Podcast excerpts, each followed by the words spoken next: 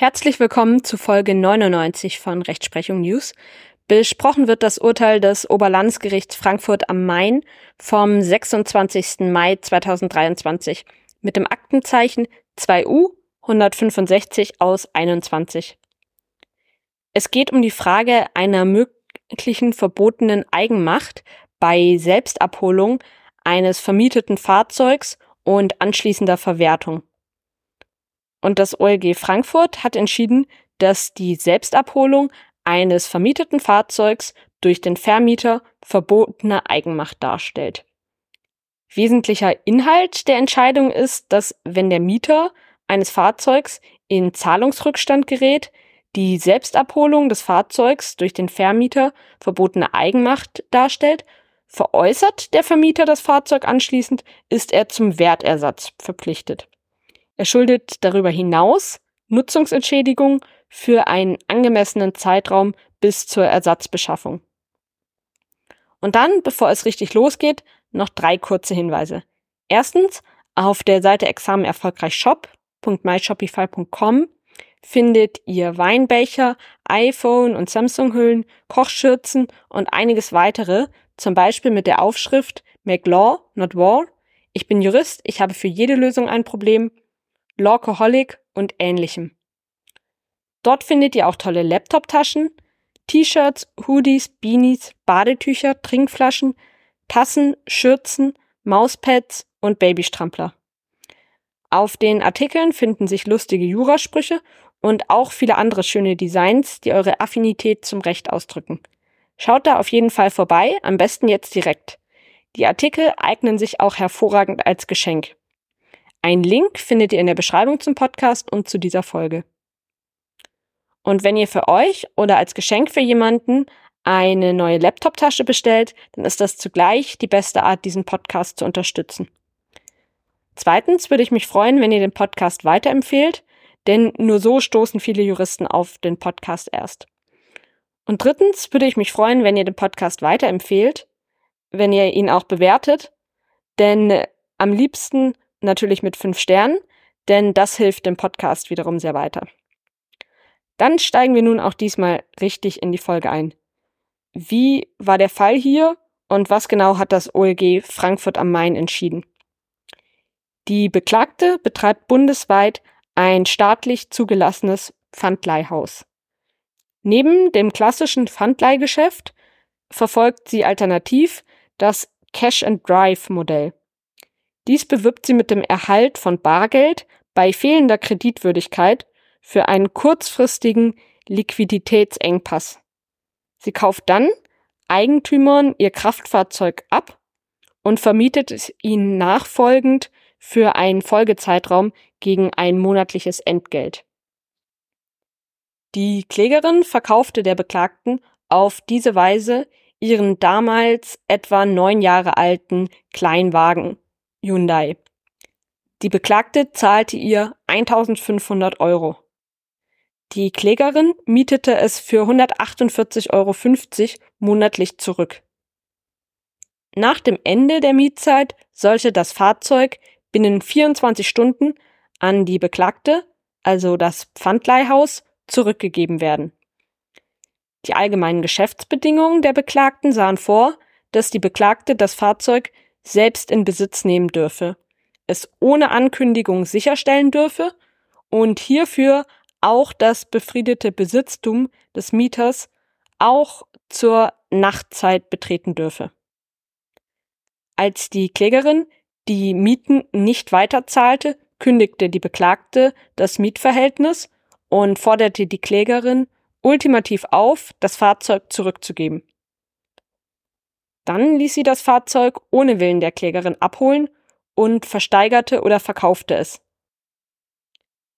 Die Klägerin erwirkte zunächst einen Titel auf Herausgabe des Autos gegen die Beklagte, also das Pfandleihhaus. Die Zwangsvollstreckung aus diesem Titel war aber erfolglos. Der Verbleib des Autos ist ungeklärt. Mit der jetzt hier entschiedenen Klage begehrt die Klägerin Wertersatz für das verschwundene Fahrzeug in Höhe von 3.750 Euro sowie Nutzungsentschädigung für einen Zeitraum von fast zwei Jahren in Höhe von rund 17.000 Euro.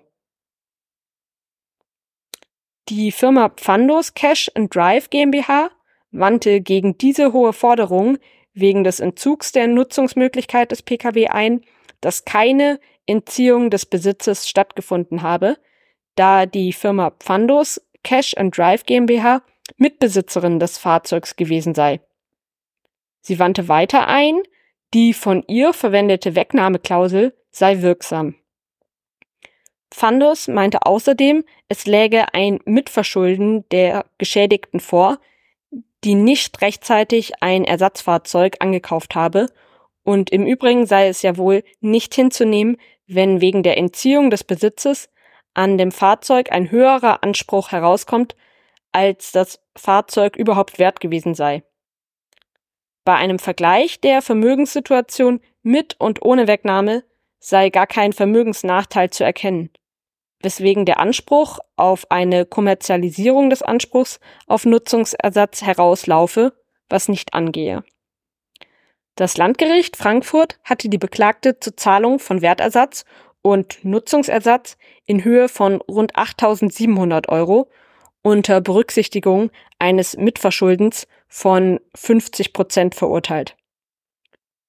Die hiergegen eingelegte Berufung der Beklagten hatte im Wesentlichen keinen Erfolg.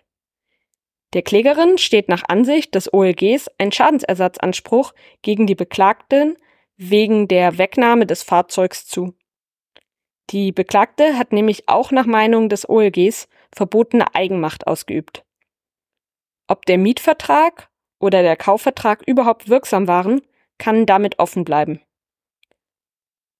Die allgemeinen Geschäftsbedingungen im Mietvertrag, die der Beklagten das hier auch umgesetzte Verfahren gestatteten, also die Abholung des Fahrzeugs auch gegen den Willen des Kunden, sind wegen einer unangemessenen Benachteiligung des Kunden unwirksam.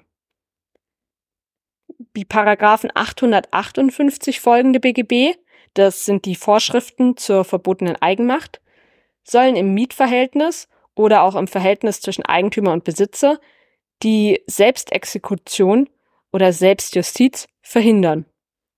Paragraph 858 Absatz 1 BGB lautet, wer den Besitzer ohne dessen Willen den Besitz entzieht oder ihn im Besitz stört, handelt, sofern nicht das Gesetz die Entziehung oder die Störung gestattet, widerrechtlich und dann in Klammern verbotene Eigenmacht. Soweit jedenfalls in Absatz 1.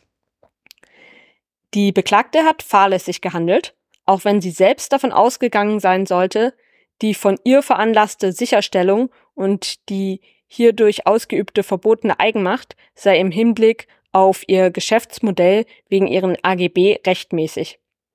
Sie hätte zumindest wegen der von verschiedenen Gerichten geäußerten rechtlichen Bedenken gegen ihr Geschäftsmodell damit rechnen müssen, dass dieses bemakelt sein könnte und die Art der Sicherstellung dann gegen Treu und Glauben verstoßen könnte.